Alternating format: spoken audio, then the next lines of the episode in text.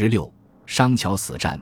杨再兴不单骁勇善战，而且足智多谋，绝对是岳飞麾下一员虎将。他在中原一带取得连番胜仗，无疑给南宋军民打了一支强心针。一时间，各地义军并起，大大阻延了金兵入侵之势，为南宋争取了极大的空间与时间。绍兴十年，完颜兀竹撕毁合约，再次起兵攻打南宋。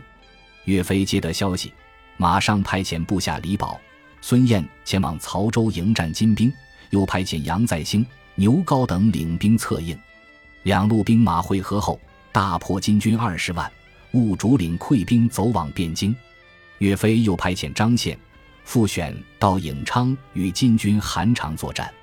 韩常退走陈州，向兀竹求救。岳飞知悉，速遣牛皋、徐庆等与兀竹、韩常大战于淮宁，金兵败走，退回汴京。其后有大小战事多场，兀竹节节败退。最后，兀竹与龙虎大王、威武将军韩常等会兵。合兵十二万，进逼郾城，屯驻临颍。刘已告急，朝廷马上命令岳飞星夜驰援。到达郾城之后，岳飞派遣杨再兴、李章经略西京、汝、郑、颍昌、陈、曹、光、蔡诸郡，以便支持郾城。兀竹知道岳飞入驻，随即会合龙虎大王、盖天大王及韩长兵，逼近郾城。于是。岳飞派遣儿子岳云迎战，鏖战数十回合后，金兵开始有点左支右绌。杨再兴见机不可失，便单骑突入敌阵，意图活捉兀竹。但见他在敌阵来回冲突，虽然最终还是未能一举生擒兀竹，但也手杀数百人而还。读者可能会认为《宋史》的记载有点夸张，那我们看看三朝北盟汇编如何记述。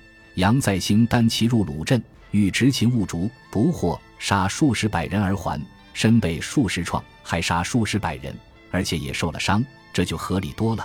否则大家还以为笔者在写演义小说。作为完颜阿骨打的第四子，又是金国开国名将，兀竹当然不会善甘罢休。奋身的他，迅速集结龙虎大王、盖天大王和韩常等部，共十二万人于临颍。意图报此一战之仇，而另一边的岳飞也不敢怠慢，自郾城遣杨再兴、李章将齐军三百为一队，作为前哨部队靠近临颍。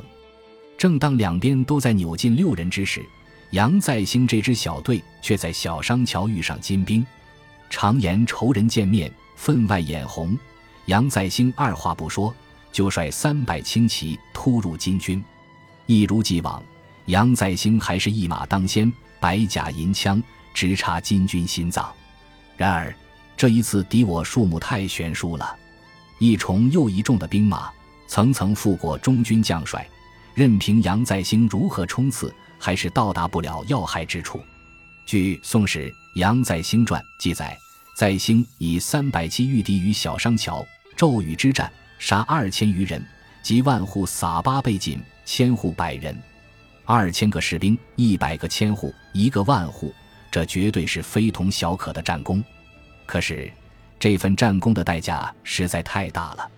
杨再兴赔上了自己的性命。《宋史·杨再兴传》说：“在兴战死，后获其尸，焚之，得箭足二升。